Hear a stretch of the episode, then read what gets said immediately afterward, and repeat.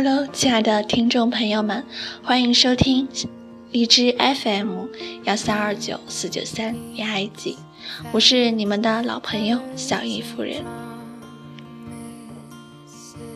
我们曾如此渴望命运的波澜，到最后才发现，人生的曼妙的风景，竟是内心的淡定与从容。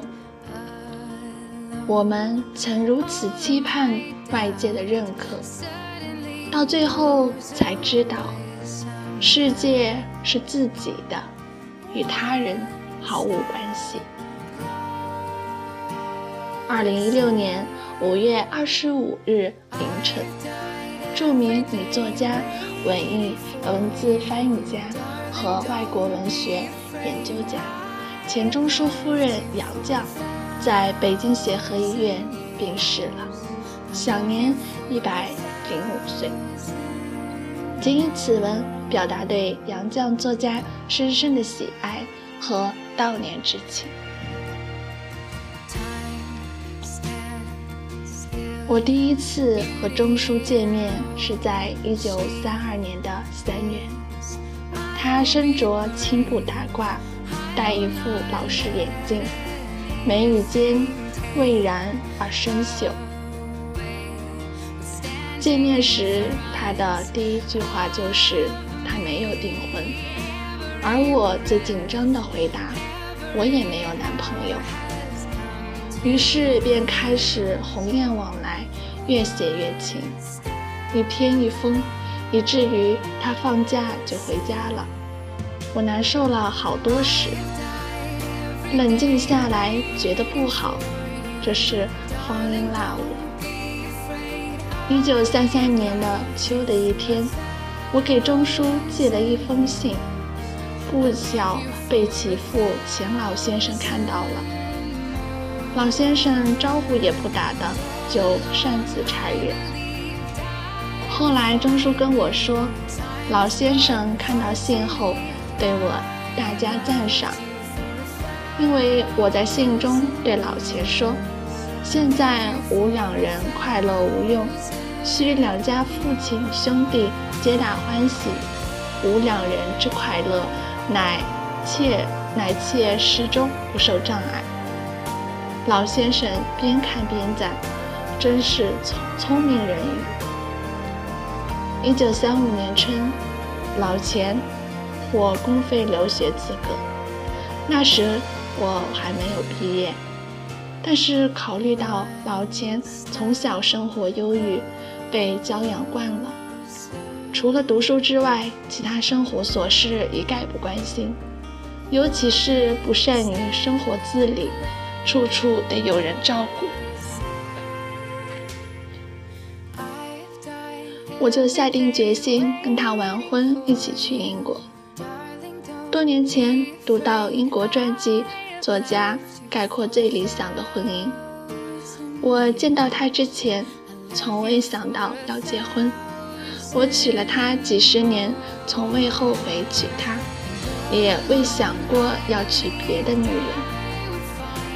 我把它念给钟书听，他当即回说：“我和他一样。”我说：“我也一样。”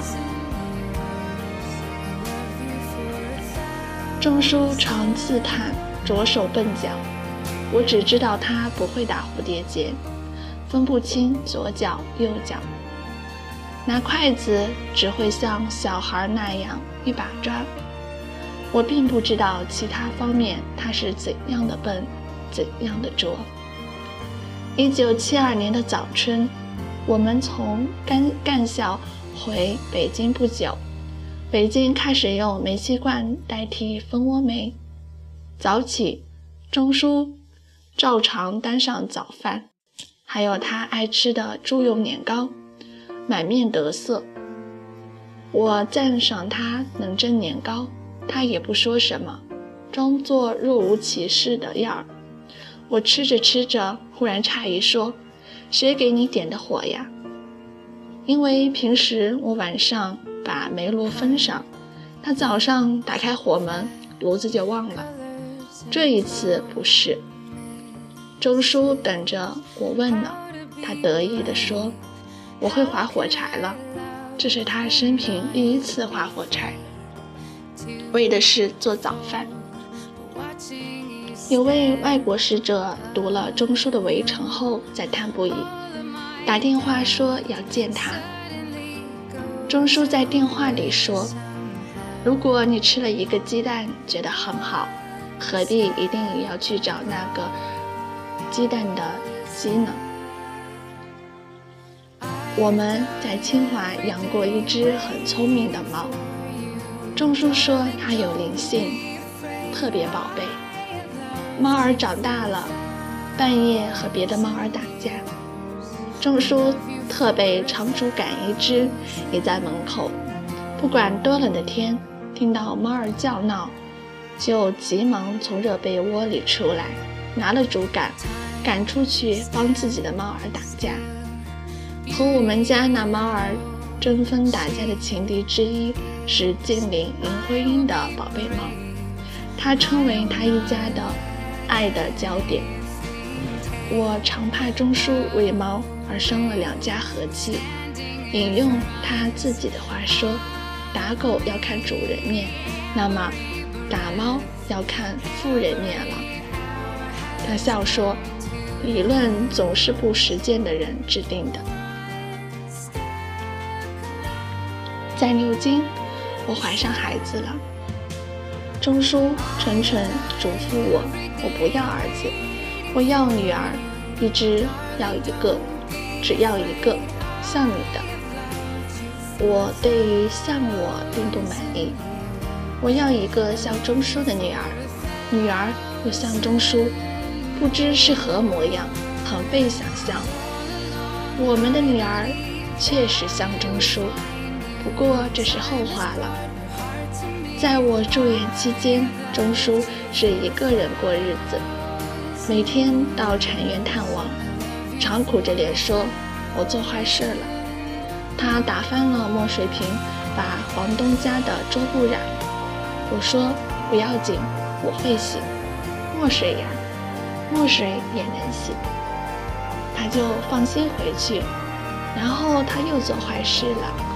把台灯砸了，我问明是，我问明是怎样的灯，我说不要紧，我会修，他又放心回去。下一次他又满面愁虑，说是把门轴弄坏了，门轴两头的门球脱落了一个，门不能关了。我说不要紧，我会修，他又放心回去。他感激之余对我说的“不要紧”深信不疑。我住产院时对他做的种种坏事，我回狱后真的全部修好。钟叔叫了车接妻女出院，回到寓所，他炖了鸡汤，还剥了碧绿的嫩蚕豆瓣，煮在汤里，盛在碗里，端给我吃。钱家的人都知道他们的大阿官能这般伺候产妇，不知道该多么惊奇。